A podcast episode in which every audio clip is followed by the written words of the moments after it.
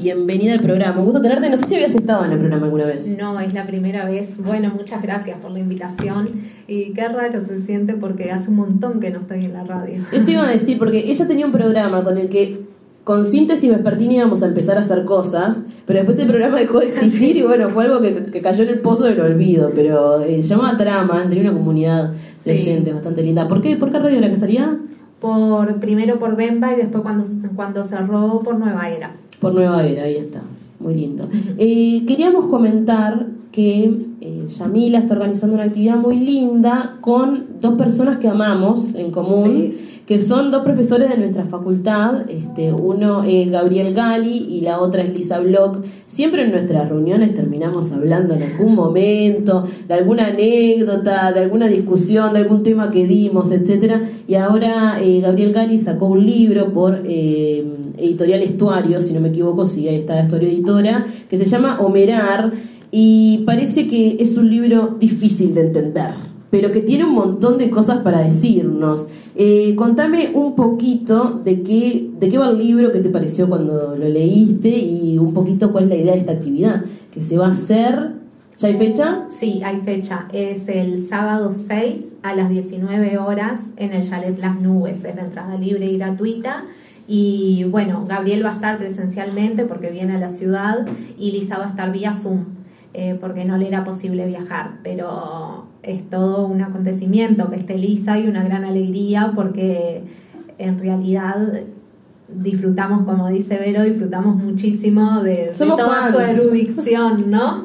No, no, no. Eh, Lisa Block, egresada de literatura del Instituto de Profesores Artigas en Montevideo, eh, de familia judía. Ella recibió el título honoris causa, si no me equivoco, en el año 2016 por su trayectoria, ¿no? Pero es, es increíble porque es la persona que yo pienso que más sabe en el, universo, o sea, que yo conozco, pero en realidad es una egresada del IPA, ¿viste? Contrario a lo que se puede decir como de, del IPA, ¿viste? Mucha gente que dice, ay, porque no es universitario, no sé qué, la, la profesora más inteligente y brillante de la facultad que teníamos, este, que tenemos, eh, egresada de literatura del IPA. Sí, y aparte eh, le dieron también un reconocimiento ahora el 6 de junio, creo ah, que fue. ¿eh? Sí, un reconocimiento, el Senado de Francia le dio un reconocimiento, así que... El tutor de su tesis fue... Eh, Gerard Genet. Sí, no, no fue Pepito. La señora... conoció a Derrida, que es... Sí, Borges se quedó en su casa. Sí, sí, sí, sí.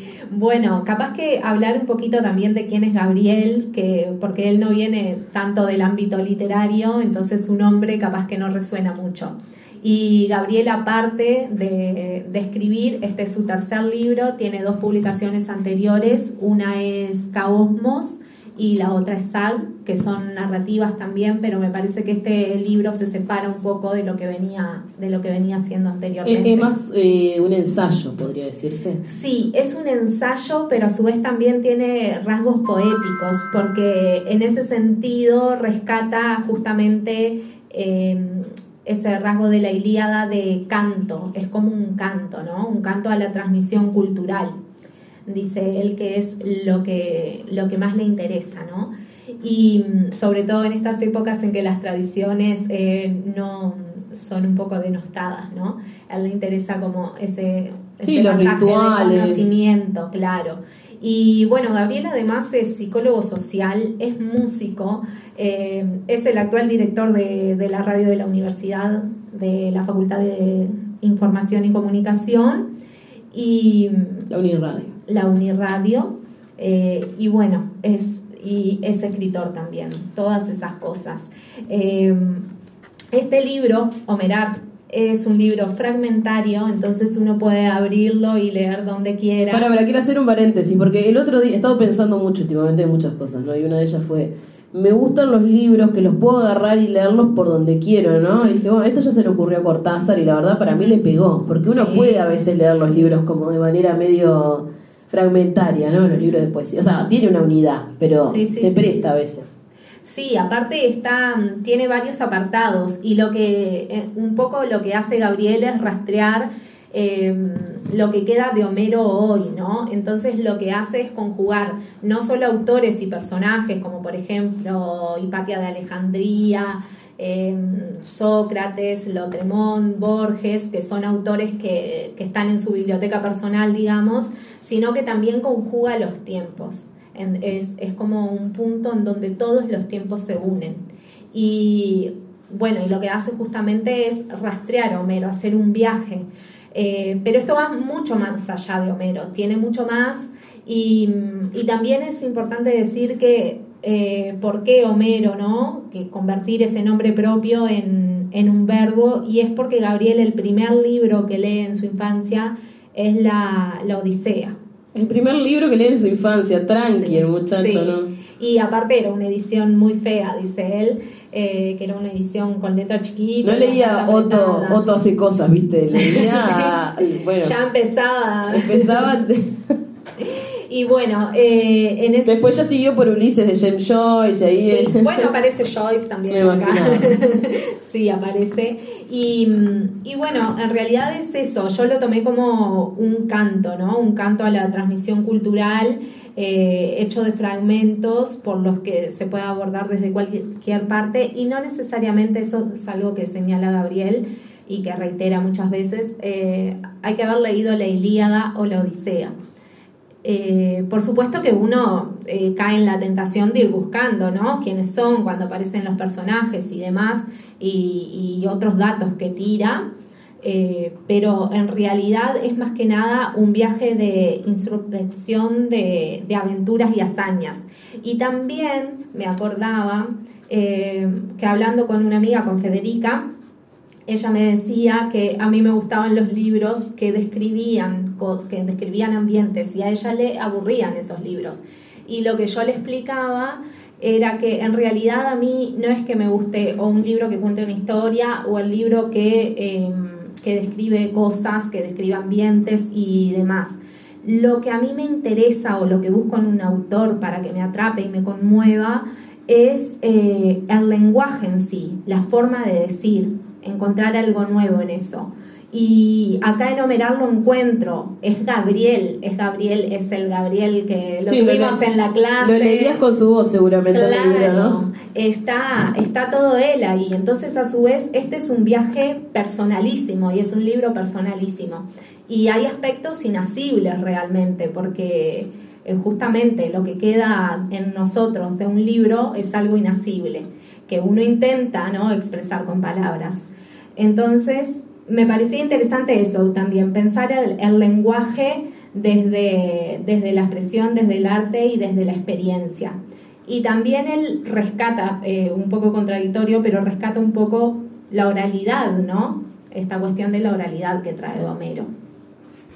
Eso me parece muy lindo el rescate de la tradición oral, ¿no? Porque hay, hay como, yo también vengo pensando en esto, ¿no? Cosas que la modernidad ha bastardeado un punto este, que, que han quedado vacías, ¿no? En nuestra sociedad, pero que son muy importantes, por ejemplo, la tradición, el rito, eh, el traspaso oral, ¿no?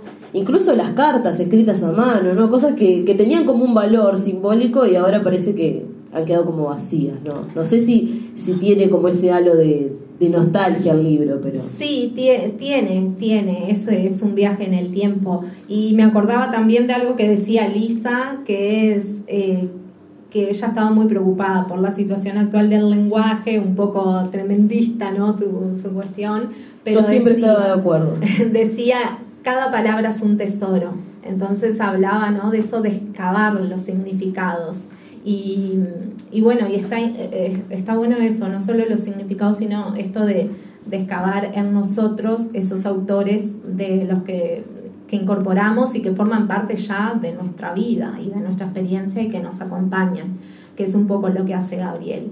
Y la invitación es en realidad a, a, una conversación, a una gran conversación, por más que no se haya leído el libro, también se van a leer algunos fragmentos ahí y demás, y por supuesto el placer de escuchar a Gali y Lisa, que son eh, dos personas... Eh, no, súper valiosísimas desde el punto de vista intelectual y humano también, porque no, solamente son dos personas que saben mucho, sino que siempre tienen un trato muy cálido, muy eh, compañero con el estudiante, que a veces es algo que los profesores no, se, no lo encuentran, ¿no? Como esa paciencia, ¿no? Ellos tienen como eso como docentes que, que, bueno. Sí, esa pasión por enseñar y por educar, ¿no? Esa especie de vocación por educar, eh, que aparte eh, promueve mucho también el juego, lo lúdico, que es algo que no estamos acostumbrados muchas, muchas veces en lo académico, y también promueven eso de el descubrimiento y el tomarse un tiempo en clase, en la misma clase, para pensar entonces hay, e, era la única clase en la que había minutos de silencios en los que estábamos pensando. Es cierto eso. Sí. Ay, qué lindo pensar. Em, es cierto, y además hay que decir que em, ellos tienen eh, una pasión por enseñar, hay que decirlo directamente, ¿no? Este, y, y por rescatar eso eso nuevo. Eh, hay que contar de anáforas también, porque es un proyecto de ellos dos, básicamente, junto con otras personas de la que hemos formado parte muchos estudiantes, que va en este mismo sentido, ¿no? Eh, para mí es una de las mejores propuestas con las que me encontré en la facultad y era muy simple, era rescatar autores uruguayos que son valiosos y que, sean, que han quedado sepultados en el olvido, ¿no? Era bueno, y revistas y publicaciones viejas también, ¿no? Sí, y aparte, bueno, tiene mucho que ver, ¿no? Con esto de la transmisión cultural también, de recuperar eh, aquello que quedó en el olvido. Eh, y Anáforas es un gran acervo cultural digital y eso también es muy interesante, tenerlo a mano. experiencia. Eh, bueno, mi experiencia, yo el trabajo de investigación que hice fue con Ramón Lancieri. Eh, escritor y docente salteño y periodista. Eh, y me encontré con una caja llena de inéditos, él tenía solamente tres libros publicados, eh, uno, de, uno de cuentos y dos novelas, y me encontré con una caja llena de inéditos, con muchas fotos, con informes de inspección maravillosos, eh, y bueno, y estuve prácticamente un año y medio con eso, ordenándolo, porque era una caja que la familia me confió, y, pero estaba muy desordenada porque ellos nunca la habían Pero que ya que la, familia te confiara esa caja con toda la sombra que cubre a esa familia, ese personaje, ¿no? Salteño, era un montón, ¿no? Poder acceder a eso. Sí, sí, y aparte lo que, lo que tiene también, eh, lo que tiene Lancieri es que alrededor de él hay como una especie de mito también. Entonces está, eh, estaba toda esa cuestión en torno. Y, y, no era fácil que me prestaran esa caja, y yo agradezco mucho que me la hayan confiado pero había que es algo que no hubiera sucedido si no hubiera existido Anáfora, si no hubiera existido Gabriel y Lisa, no, Y aparte, lo más loco de eso fue que entre esas cosas encontré una carta que Lisa le respondía a Lancieri. Mentira. Sí, le respondía a Lancieri porque él la, le invitaba a la presentación de su primer libro. Ella en ese momento era directora de la Academia Nacional de Letras.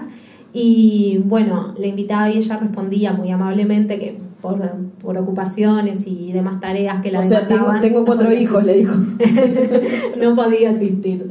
Pero eh, toda esa búsqueda fue muy maravillosa porque fue ordenar todo eso que estaba muy caótico y, bueno, y también fue una manera de, de colocarlo a Ramón ¿no? en, el, en el plano literario que muchas veces eh, ha sido borrado.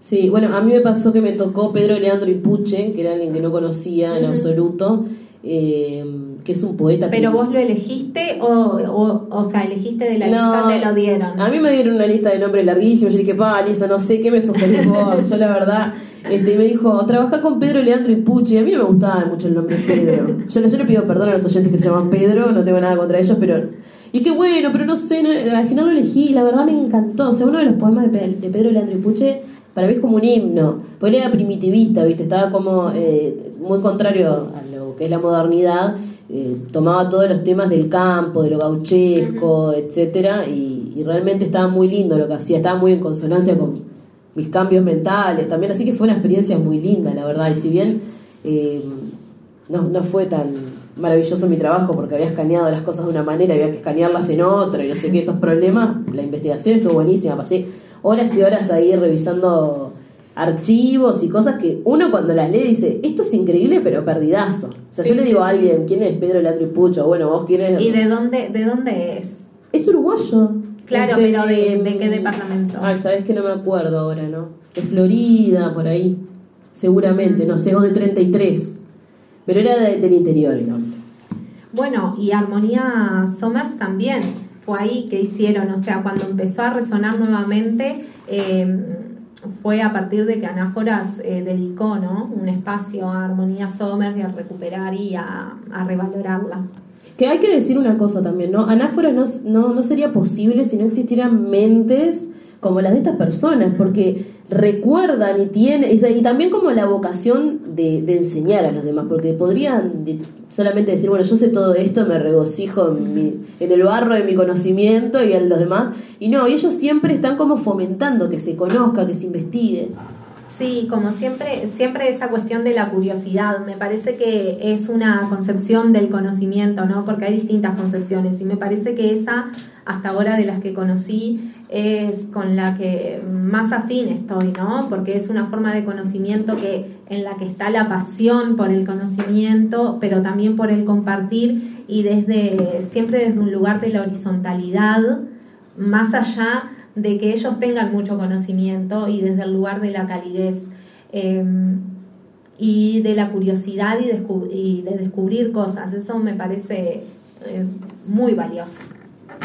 Eh, ¿En qué va a consistir entonces la actividad? ¿Que va a ser cuándo dijiste? La actividad va a ser el sábado 6, es decir, este no, el próximo, el sábado 6 de agosto a las 19 horas en el chalet Las Nubes. Y la actividad en realidad va a consistir en una conversación en torno al libro de, de Homerar y va a estar Lisa también haciendo apreciaciones y conversando con nosotros vía virtual. Vía virtual porque no puede venir, porque yo estoy segura que si pudiera venía. Sí, aparte ella ya... Ah, bueno, ella quería venir, me parece. Sí, eso es otro dato. Ella ya estuvo acá en Salto y fue la que trajo a Bioy Casares al chalet de las nubes. O sea, a, ese, a, ese, a ese mismo lugar. El, el gran escritor amigo de Borges.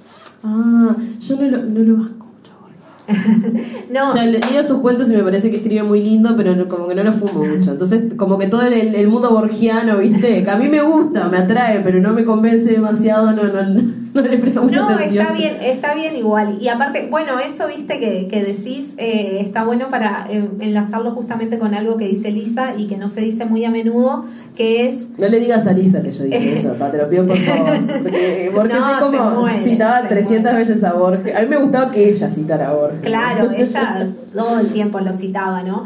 Y, pero Lisa decía que en realidad eh, no había que generar eh, una homogeneidad en los autores que leemos y que todo el tiempo era como que se repetían los mismos autores y se generaba un, un canon y en realidad lo interesante estaba en descubrir otros autores y que cada uno tuviera como sus propios autores que va descubriendo, ¿no? Porque decía, a veces dicen, no puede ser que no conozca así. Sí puede ser, porque capaz que conozco a otro que vos no conocés. Entonces, como cuestionar un poco también ese canon del conocimiento, que ahora que decís eso de Borges, eh, viene a colación.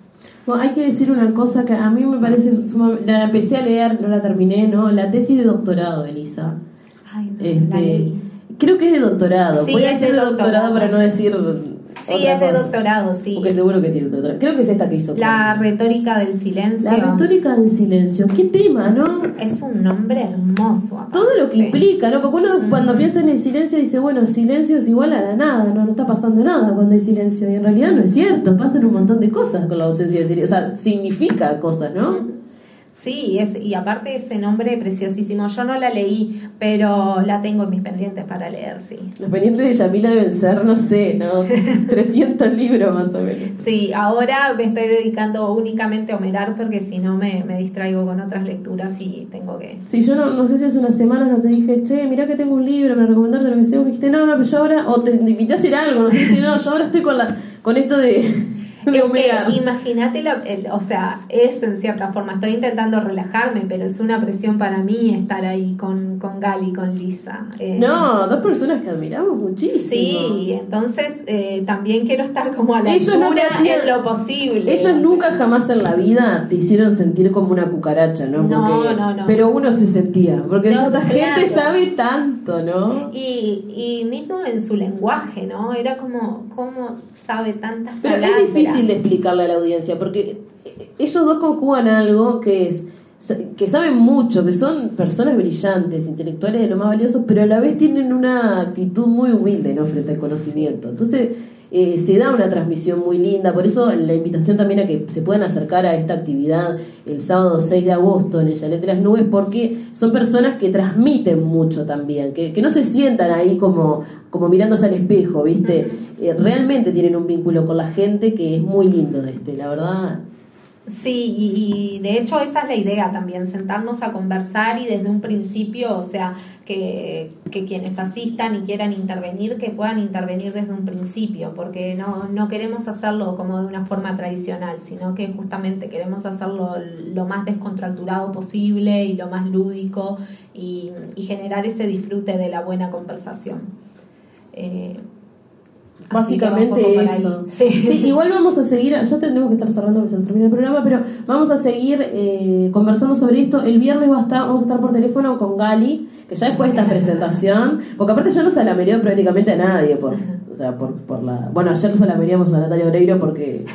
porque decíamos, por Evita, por la serie No, porque decíamos, ella es ah. como la prócer del Río de la Plata, ¿entendés? Ah, porque personificar a Gilda, que la familia no había querido hacerlo nunca, ¿no? Y los convenció Natalia Oreiro, grabando una canción de Gilda. Y ahora protagonizando Evita, es como... Ya está que, bueno, yo decía, falta que protagonice, no sé, una biografía, una biopic de Juana Zurduy y ya está, ¿viste? Como... Sí, es maravilloso. ¿Cómo se llamaba la, que se quedó acá en Paysandú? Este, cuando Artigas se fue para, para Paraguay. No, no, no recuerdo. ¿Usted tampoco se acuerda, Julio? Me dejan pegada con la audiencia. Bueno, ahora lo buscamos y se lo contamos. Eh, muchas gracias, Yami. El viernes vamos a estar hablando con Gali y seguramente el miércoles que viene eh, volvamos a, darnos cita. Mm, Dale, sí, por supuesto. Para, porque va a ser eh, cerquita la actividad para hablar más específicamente sobre el libro. Sí, para profundizar ahí. Para profundizar con el libro. Aparte, yo ya lo voy a haber leído un poquito y voy a poder eh, irme un poquito de escuchar. Así que muchas gracias, Yami, por estos minutos que compartimos y nos reencontramos el miércoles que viene. estamos